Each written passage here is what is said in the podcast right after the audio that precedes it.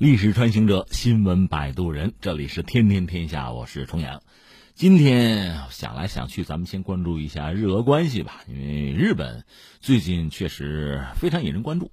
到了八幺五，昨天我们就聊安倍吧，一说就三条新闻。今天我们也是从他开始，先说三句，这也算是呼应昨天啊。一个是什么呢？安倍在八幺五的态度，他本人没有露面，但是呢，他算是在日本战败。七十四周年的纪念日，向靖国神社供奉所谓玉串料，说到底就是掏了祭祀费，这也算是表明了一种态度吧。另外，昨天我们也谈到，特朗普对日本或者对安倍呢，有一个兵临城下的要求，就是买我的农产品，因为美国和中国这个贸易不是很顺利吧？原来中国买美国的农产品，现在不买了，怎么办？这个就得让日本生吞下去。日本舆论的态度当然震惊啊，愤怒也不过是如此。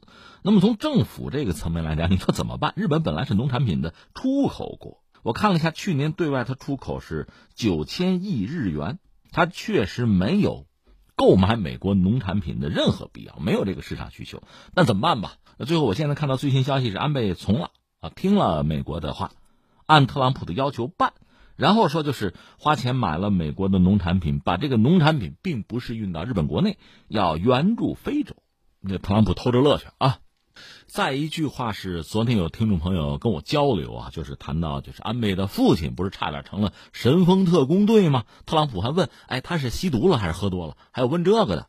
但是昨天有朋友跟我讲说，有最新的研究资料显示啊，昨天我谈到，第一个提出。日本人啊，搞什么神风特工的那个日本海军的大西龙之郎，他因为是在战败前自杀嘛，所以成了日本海军军部的替罪羊。那这位朋友跟我讲呢，其实，在大西向下属下达第一道特工命令之前，日本海军就已经成立了特工部。这个“工”是攻击的那个“工”啊，那就是说这个特工作战是日本海军的决定。这当然属于很严重的战争罪行了，犯罪行为啊，就逼着下属拿命去拼呢。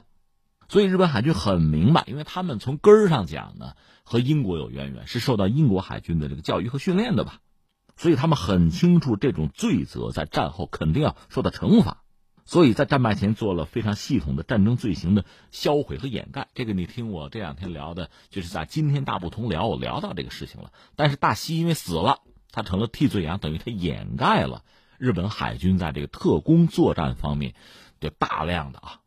高层的谋划和实施，就这个罪责呀，他们是推给了大西这个人。这是有朋友跟我讲，可能是这几年新的研究结果显示啊。这个我们也算是补充给大家一个信息。行了，昨天说的是这些，今天我们接着聊，我们关注一下日俄之间的故事啊，或者叫问题啊。我们知道日俄围绕着，这还说起来真复杂。日本叫北方四岛，就是池武、色丹、国后、泽卓这四个岛啊。呃，日本叫做。北方四岛，而俄方呢称叫南千岛群岛。那双方围绕着这个领土争端吧、纠纷吧，一直吵到现在。最新的消息是什么呢？这还是日本外务省方面的消息，说俄罗斯啊是告知日本政府，说要在南千岛群岛，在泽捉岛东南部那个海域啊进行叫深海机器试验，但试验具体内容呢又没有明说，所以日本方面是已经要求俄方要说明详细情况。而且还提出了质疑，这事儿是十号，俄罗斯呢就通知日本，我们要在这个地方做这个试验啊，什么时候呢？时间定在八月十四号到九月四号之间，地点在泽捉岛东南部的广大的海域。日本方面当然不干了，通过外交途径要求俄方你要说明具体的情况，而且所谓深海机器试验以前也没有这样的先例啊。那这个地方我们讲的争端早就有啊。千岛群岛呢是在俄罗斯远东勘察加半岛和日本的北海道之间，群岛南部有四个岛：池武、色丹、国后、泽捉。这四个岛呢，俄罗斯就叫南千岛群岛，而日本称之为北方四岛。之前我们在节目里也聊过，二战前呢这个地方日本占了，到了二战结束之后，日本投降，苏联就把它占了。在苏联存在期间啊。日本和苏联也谈过这岛的归属问题，但是到苏联解体之后呢，俄罗斯就作为继承国家，实际控制了这四个岛。但日本很不甘心，一直在希望和俄罗斯谈能拿回来。你看，苏联解体之后，俄罗斯国力一直很弱，在那个时候呢，日本就提出给经济援助，把岛拿回来，不都拿回来，先拿回来一部分也行啊，就各种想办法。各种去沟通。安倍也做了大量的工作，但是你看，从俄罗斯来讲吧，你有千般妙计，我有一定之规，反正岛子在我手里，就是不给，到现在也没给。那你说接触谈的吗？也不能说没接触，也不能说没谈，但是到现在最终的结果其实没有什么进展。那你只能说俄罗斯方面这就是个策略了吧？因为之前在节目里我们聊过这四个岛的这历史啊，我们就不赘言了。我们说点别的。我现在首先想说的是什么呢？所谓适宜时宜啊，如果说以前你比如苏联时代啊，这几个岛还真有可能给日本的话，今天要给日本，我觉得反而是更加的不可能，难度就更大。就有点像什么呀？阿拉斯加，当年阿拉斯加是等于说沙俄，据说还掏了笔钱贿赂美国的官员哈，求着美国掏钱买把阿拉斯加买了的，因为阿拉斯加不毛之地啊。这确实是沙俄最早踏上这块土地，占下来也没有什么用，也开发不了。那后来一系列的战争啊，俄罗斯本身国力也弱呀，也控制不住鞭长莫及，就说索性拿它换点钱吧，就最终是卖给了美国人。美国人是用非常便宜的价钱买的，但是美国人买了之后呢，美国国内的公众对美国政府也骂了个底儿掉，说你们傻呀、晕呐，买那么个地方不毛之地有什么用啊？这是当时啊，但是现在你说阿拉斯加在美国人手里。你说得多得意，翻回来俄罗斯，你想拿恐怕拿不回来。你说我买，美国会卖吗？另外，美国如果卖的话，你以为你买得起吗？就是这样一个状况，适宜时宜嘛。阿拉斯加对于一个大国、全球竞争、全球博弈的一个大国来说，不管对美国还是对俄罗斯，你说它有多重要？形势变了。所以你看，在当年苏联时代啊，这几个岛子，你说重不重要？也不能说不重要。但是给到日本手里呢，应该说对苏联没有大碍。但是现在苏联没了，是俄罗斯啊。对俄罗斯来讲，这几个岛的重要性恐怕是超越苏联时期的。那我们谈到这儿，就得谈，你看俄罗斯本身，你说它是亚洲国家还是欧洲国家，都算对吧？当然，在不同的阶段，它的重心是会有移动吧。那今天呢？你看啊，还有一个北极的问题，北极航道。等于开通了，所以勘察加半岛，包括他们讲南千岛群岛，就这块啊，对俄罗斯应该说是很重要。有这么几点啊，一个是说地理位置，这儿对日本是一个遏制，日本又是美国的一个盟国。这么说吧，在这几个岛上部署，比如像这个射程四百公里的 S 四百防空导弹，那对日本肯定是威胁。S 四百四百公里的话，那北海道肯定是在里边圈进去了。另外还有一个说法很有意思，其实就说勘察加半岛整个那个地方渔业资源是很丰富的。我们就说这个，就按俄罗斯的说法叫南千岛群岛啊，就这儿它有季节性洄游的鱼群。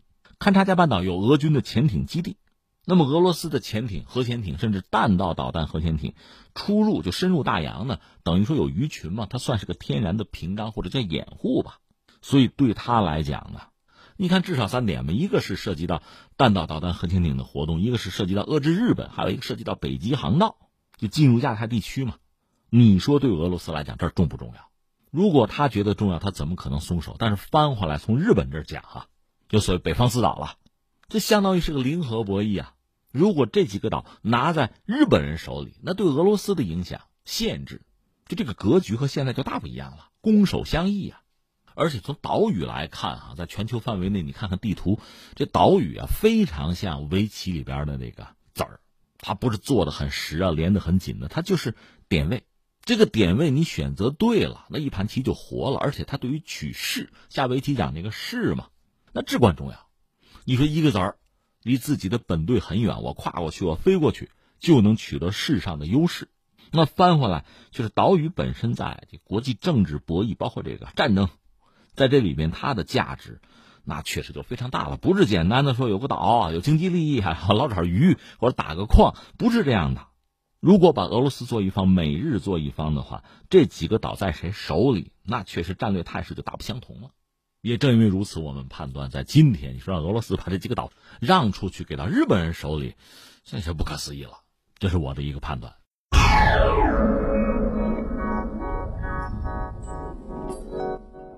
那如果我们判明了这一点，那下面的事情你再看就很有意思了。一个是日本一直在要求，就是说这个问题从一产生到现在的不同的历史时期吧、历史阶段吧，日本采用不同的策略，反正就是想办法想要回来。但这岛本身在俄罗斯人手里，这是一个。而俄罗斯的这个态度吧，你表面上看有波动，是左右摇摆的，有的时候很硬、很强硬，动不动我就演习，我部署啊，就是大量的军事力量上岛啊。而有的时候呢，就是缓和，谈一谈吧，甚至有的时候还允许说日俄双方啊，就是派人，就科学家啊，咱们一同进行考察，这也干过。所以这等于吊着日本人，日本觉得有的时候看到点希望，好像有点戏。啊，有谈判的空间，但也许你冲上去，马上就人家关门，热脸贴了冷屁股，就是这么一个状况。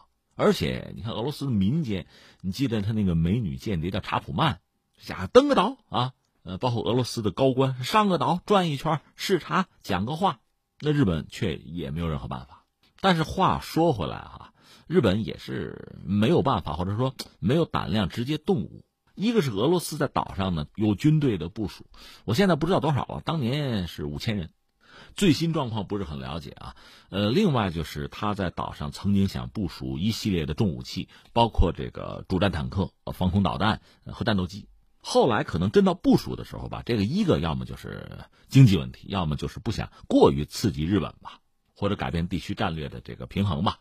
所以他等于说部署的不是最好的一流装备，比如说 S 四百防空导弹，他没有部署，因为我说了，部署那玩意儿理论上日本本土都会受到威胁啊，所以他部署的是那个山猫举，就是打下马航那 MH 幺七客机的那种导弹，野战防空导弹，那个射程要近得多。另外部署 F 三五战斗机了，好像还有 T 八零主战坦克，这都不是俄军里最好最好顶尖的装备，但是呢，确实也展现出强硬的姿态。那反观日本呢？针对这几个岛，其实它也有部署，可能得有三个师吧。从兵力上绝对是压过俄罗斯的。而且针对这几个岛呢，日本假设真要动手的话，那等于是要举全国之力。而且俄罗斯呢，它要防御的战略方向很多，它不可能举全国之力的。所以局部来讲，反而俄罗斯可能是从军力上啊，只说这个数字，反而是落下风。所以你看，日本有媒体说啊，我们真要是动手啊，四天四天把这几个岛拿下来。